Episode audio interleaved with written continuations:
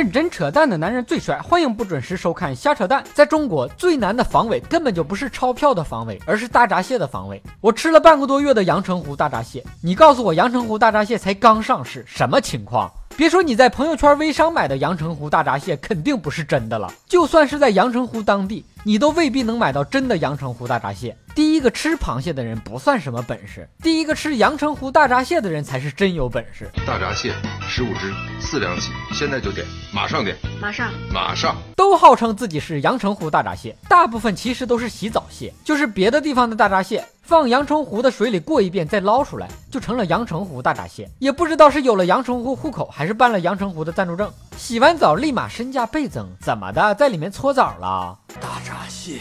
同样是大闸蟹，为啥阳澄湖的就值钱，其他湖的就不值钱呢？因为大闸蟹跟人是一样的，也有户籍歧视。要我说，高多黄多的都是好蟹，何必非纠结是不是阳澄湖的呢？这就好比找对象，人家对你好人好就行了呗，何必纠结哪里的户口呢？河蟹到底还是格局小，像海蟹的格局就很大，像大海一样，毕竟人家吃的盐可比你河蟹多多了。你啥时候听说过？这是在黄海的寄居蟹，租房住。这是印度洋的梭子蟹，都是大螃蟹，上锅一蒸，造就完了。大闸蟹好吃，就是去壳太麻烦，吃一盆大闸蟹，半盆的绳子，明明是把蟹脚捆住就行了，为啥非得把螃蟹五花大绑呢？因为绳子压秤。管你什么虾兵蟹将，到人这儿都变成了虾酱蟹酱下饭吃。遇到不服反抗、走路依然横行霸道的螃蟹，灌醉了让他走不了道儿再吃。最咸，像我这样爱护小动物的，看到小螃蟹那么可爱就不下锅了，养起来，养肥了再吃。